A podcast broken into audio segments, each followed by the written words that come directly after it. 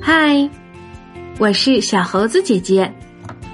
今天我们要讲的故事叫做《一封来自北极熊的信》。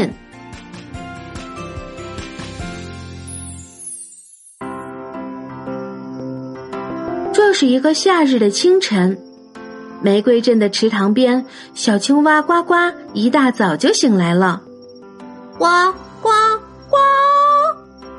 他！张开大嘴，开始放声歌唱。刚才他收到了一封信，那是来自海的那一边的邀请。尊贵的北极熊国王特别想听青蛙唱歌。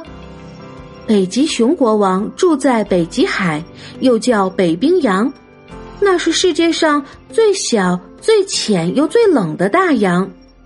但是对于一只小小的青蛙来说，北极海还是太大、太深又太冷了。而且北极海实在实在太远了，离这儿十万八千里，远到他翻上成千上万个筋斗都不够。哎呀，别去了，你根本到不了那儿的。大鳄鱼琪琪泼冷水道：“不，我要去，一定能去。”小青蛙呱呱坚定地说：“总能想到办法的，而且不止我一个人要去，我还要带大家一起去。我要组成一个合唱团，一个天底下最奇妙、最动听的合唱团。”小青蛙呱呱自信满满的说。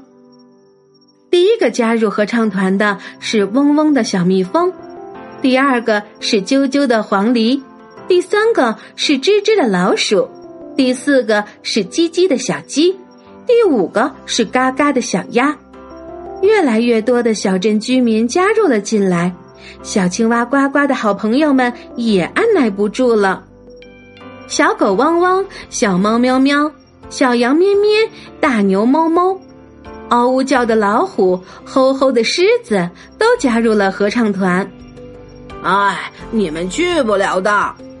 大鳄鱼琪琪叹口气说：“组成了合唱团也没用。”不，总有办法的。小青蛙呱呱笑着回答：“可事情哪有想象的那么简单呀？”合唱团成员集齐了，不过大家各唱各的，乱成一锅粥。怎么办？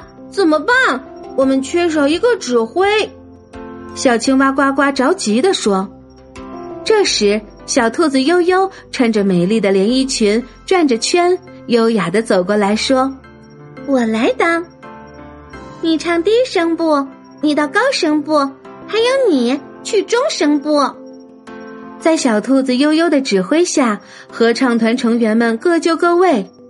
玫瑰镇上空传出了美妙的歌声，合唱团从夏天唱到了秋天，又从冬天唱到了春天。不过，似乎谁也没有想到办法该怎么去北极海。有人不时跑去问小青蛙呱呱：“是坐船呢，还是乘火车？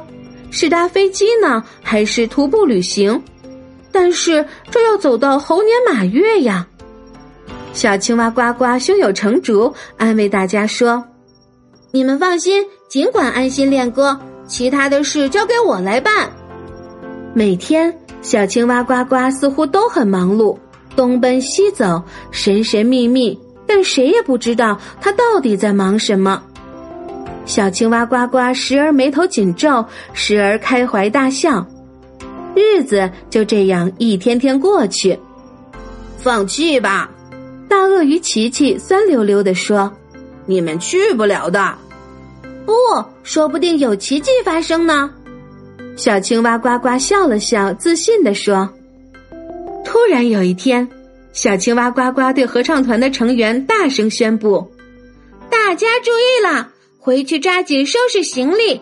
周三下午两点，我们准备出发，一起去北极。’真的吗？”呃，是有奇迹发生了吗？真的要去北极了吗？哇，我们要去北极了！面对突如其来的惊喜，大家既兴奋又疑惑。奇迹真的发生了。某个夏日的午后，一辆巨大的空中巴士从云层中缓缓降落。那是北极熊国王来接合唱团的专车。原来，聪明的小青蛙呱呱有一天突发奇想，给北极熊国王写了一封信，请求紧急帮助。小镇沸腾了，居民们兴高采烈，像是在过节一样。瞧，我说的没错吧？总有办法的。小青蛙呱呱耸了耸肩，吐了吐舌头，调皮地说。大鳄鱼琪琪不好意思的低下了头，大鳄鱼琪琪也好想去北极呀，他壮了壮胆子，鼓起勇气说：“我，我能跟你们一起去吗？